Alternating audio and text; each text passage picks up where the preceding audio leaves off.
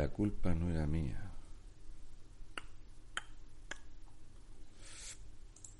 ¿Es así? Vale, voy a contar una cosita y la voy a dejar grabada, pero la voy a contar en directo para que se quede grabado. Lo descargaré y lo subiré a los otros dos canales y lo subiré a Facebook para que quede constancia de lo que voy a poner o de lo que voy a comentar. Porque eh, hoy a mediodía, cuando he vuelto de un paseíto que he dado por ahí y estaba yo haciendo la comida a mis hijos, he tenido una conversación con mi hija mayor y le he dicho que ante ciertas cosas que pasan es mejor contarlo públicamente, vaya a ser que luego vengan los problemas. Ya hace meses que vengo diciendo que no me fío alguna vez en un aeropuerto que me tiendan una trampa o que me hagan cualquier cosa, porque el gobierno está para esto. Habréis visto que ahora mismo está muy de moda el tema de correos, de que si llegan paquetes, de que si llegan cartas y tal, y yo os enseñé en mi página ahí en el, en el Facebook cómo había recibido yo un paquete de correos absolutamente destrozado. En ese paquete iba una camiseta regalada por un policía nacional todo destrozado, una cosa un poco rara, y puse una reclamación. Bien, algo ha pasado hoy al respecto de correos que voy a contar una cosita que es bueno que la sepáis todos y que quede constancia de que esto lo digo públicamente. Vaya a ser que más adelante, pues los problemas de una persona como yo que está absolutamente señalada por este gobierno, una persona que está perseguida por Neutral, una persona de a pie que, como dice mucha gente, me tienen mucha manía porque les hago mucha pupita. Y el otro día os subí un pequeño vídeo en la playa donde alguno se quejaba del sonido, donde dije que iba a explicar algo importante. Y hoy ahora os voy a hacer una parte, porque la parte que quiero explicar es mucho más compleja, mucho más amplia, mucho más detallada y solamente os voy a dar unas pistas para que vosotros penséis si es posible que este gobierno, el gobierno que tenemos ahora, con Yolanda Díaz en el CNI en puesto de Pablo Iglesias, haya decidido atacar al propio Estado español. ¿De acuerdo? Bien, va a ser un, un directo muy corto, voy a grabarlo para subirlo, pero quiero grabarlo en directo para que lo veáis. ¿De acuerdo? Vale. Y va al respecto de la miniatura que habéis visto. Voy a grabarlo. Cuando lo termine de grabar, cortamos y me pongo a preparar que luego tengo programa esta noche y le quiero dejar la cena a los críos, ¿vale? Es importante que prestéis atención porque yo siempre digo, ¿os acordáis de las castillas rubio? Seguías los puntos con un lápiz y dibujabas un elefante. Voy a dejar unas pistas aquí. A ver por qué, por qué le molesta tanto un tío como yo a este gobierno este que financia Plus Ultra, este gobierno que tiene más cositas que callar que otra cosa. Este gobierno donde dice Adriana Lastra que no pasarán, como si fuera la guerra civil. Este gobierno. Vale, vamos a grabarlo. Muy buenas, ¿qué tal? Me llamo Raúl, soy un murciano encabronado. Y después de que me hayan confirmado que una persona de otra comunidad autónoma ha recibido una carta con mi nombre sin que yo la haya enviado, ha recibido una carta, un giro mío, alguien a quien yo no se lo había enviado. Viendo la situación que tenemos en correos y viendo que el Partido Socialista anuncia que hay un incremento descomunal en la solicitud del voto por correo en Madrid, viendo el problema que estamos teniendo en España con los ciberataques tan extraños. Os voy a empezar a contar esta historia por un extremo, ni por una punta ni por la otra, y no os voy a dar la solución. Eso sí, que voy a revisar cómo es posible que yo haya enviado desde correos algo con mi nombre a otra persona sin haberlo enviado yo.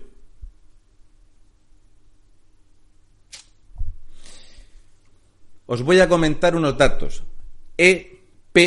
EP852 en su versión 3.04.54. Dicho así, no vamos a saber de lo que estamos hablando. Pero ¿y si estuviéramos hablando de un aparatito que se dedica al encriptado, que sirve para sacar datos encriptados y portear datos encriptados. Es algo que tú no utilizarías y yo tampoco, pero estos datos los saca de los teléfonos móviles, de los mensajes instantáneos, de los correos electrónicos y de cualquier cosa que digas cerca de un terminal electrónico. Este aparatito forma parte de unos aparatitos que produce España para la OTAN. Se llama NATO perdón, Information.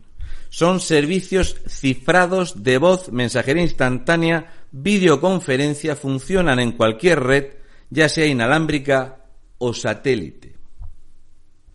Si hablamos del EP852, es un cifrador de ficheros dentro y fuera de línea, que sirve para el transporte de ficheros encriptados, con lo cual este aparatito puede sacar muchísimos datos. Bien, ahora voy a mencionar otra cosita. SIA. Sistemas Informáticos Abiertos. Es una compañía que ha adquirido recientemente Indra. Indra es una empresa que montó Felipe González Márquez. SIA, compañía líder en España y Portugal de ciberseguridad, con 1.200 especialistas contratados entre España y Portugal. En España son 694. Bien, SIA es la que baraja y controla la seguridad de la Administración General del Estado, el Servicio Público de Empleo Estatal, SEPE, con un contrato de 47.650.627 euros. En su primer año de adquisición de Indra, 28.828.629 euros con 43. Con 46, no me quiero equivocar ni en los céntimos. Servicios para el soporte y evolución de las infraestructuras y sistemas informáticos del SEPE. También casualmente le ha caído otro contrato para la gestión de las comunicaciones por valor de 3.067.697 con 31. Después de confirmarse y de conformarse estas ventas y que Indra se hacía cargo de esto, vamos a coger otro extremo de la historia.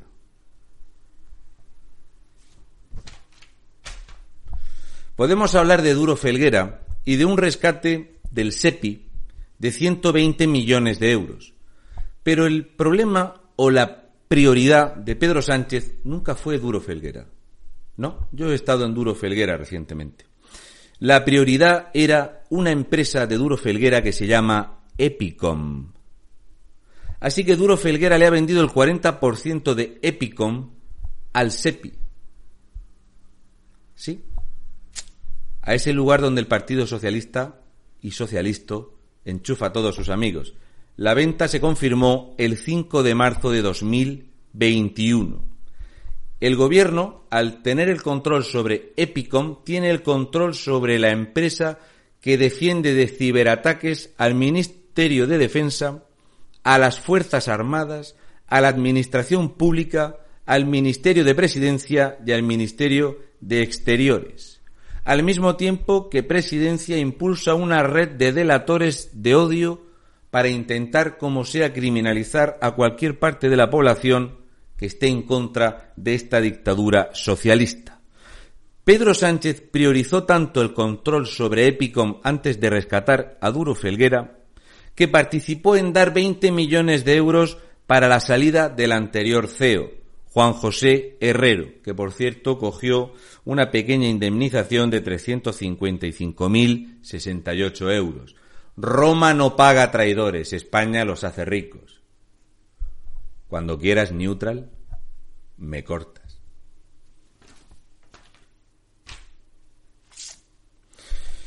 El resultado de estas gestiones y de estos aparatitos que se dedican a la encriptación resulta que todas las webs atacadas, todas las webs que han sido atacadas, estaban bajo la protección del CCN, Centro Criptológico Nacional. Y hemos tenido acceso a que estas empresas tienen un aparatito diseñado específicamente para los datos encriptados. Hemos precisamente ahora comprado las empresas que se dedican a esto y están bajo el control del Partido Socialista, casualmente con unos contratos millonarios, repartiendo un salario medio entre los trabajadores de SIA de 48.829 euros.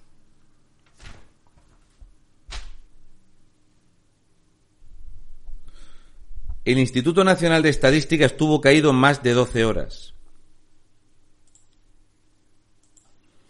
Un ataque informático ha tumbado algunos servicios digitales del Instituto Nacional de Estadística, INE, y ha afectado a la red SARA de interconexión para servicios digitales de administraciones españolas y comunitarias. El ciberataque comenzó a las 17.50 horas del jueves. La web del INE no está disponible en estos momentos, rogamos disculpe las molestias. Se han interrumpido las comunicaciones con la red SARA, lo cual implicará la suspensión de servicios tales como portafirmas, clave, Geyser, plataforma de intermediación. Alertar a sus plantillas sobre la que esta incidencia al tiempo que instruyen sobre la necesidad de no abrir correos o documentos con origen en el INE. Así que este aparatito servía para servicios cifrados de voz, mensajería instantánea, videoconferencia, etcétera, etcétera. Vaya, seguimos haciendo puntitos. El pasado 9 de marzo, otro ciberataque tumbó el sistema informático del Servicio Público de Empleo Estatal SEPE. La solución es que hubo más de 47.000 bajas de la afiliación de la Seguridad Social y el Estado español publicó que había subido el empleo en más de 59.000 personas en España. Esta es una imagen de lo que se llama la Dark Web.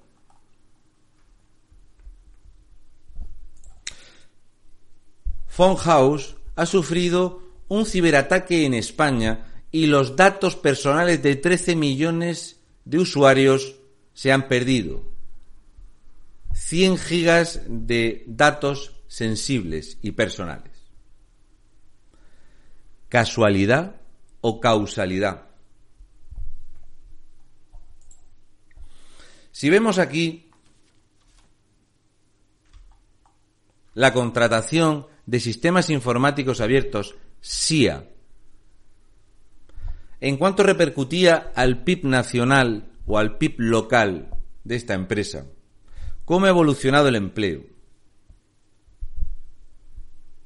Y vemos que es una prioridad del gobierno del PSOE y Podemos y que después de estas adquisiciones casualmente empezaron los ciberataques, el falseo de datos, cuando pidió la investigación de la financiación de Plus Ultra desde Europa, cuando se ha pedido en estos dos días que pasaron de los ataques, el tribunal pidió los nombres de los directivos de Plus Ultra. Europa reclamó los archivos y los expedientes por los cuales se rescataba a Plus Ultra. Y hemos empezado con estas cosas raras de Indra y de correos y de que un tío como yo no ha ido a correos a mandar ninguna carta a nadie, me hace pensar que seguramente este gobierno al más puro estilo del socialismo puro va a empezar a señalar culpables, va a empezar a mentir, va a empezar a vaciar en serio las arcas nacionales y consumar su golpe de Estado a la soberanía nacional.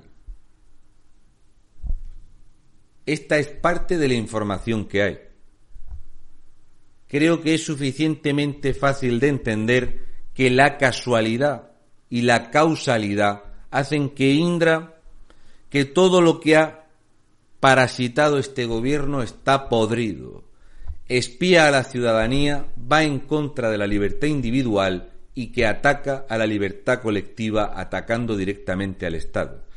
Para mí, y que los servicios de inteligencia en España hayan dicho que seguramente es cosa de Rusia, Me da que pensar que no, que es algo nuestro, que lo estamos haciendo nosotros contra nosotros mismos. Españoles de bien,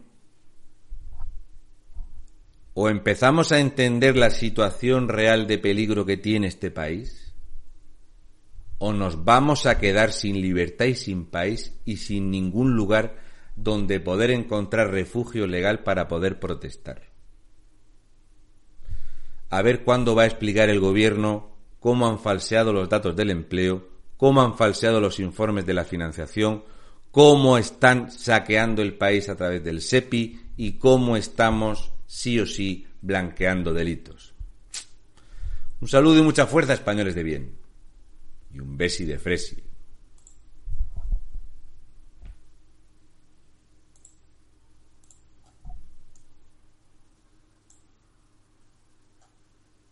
¿Correcto?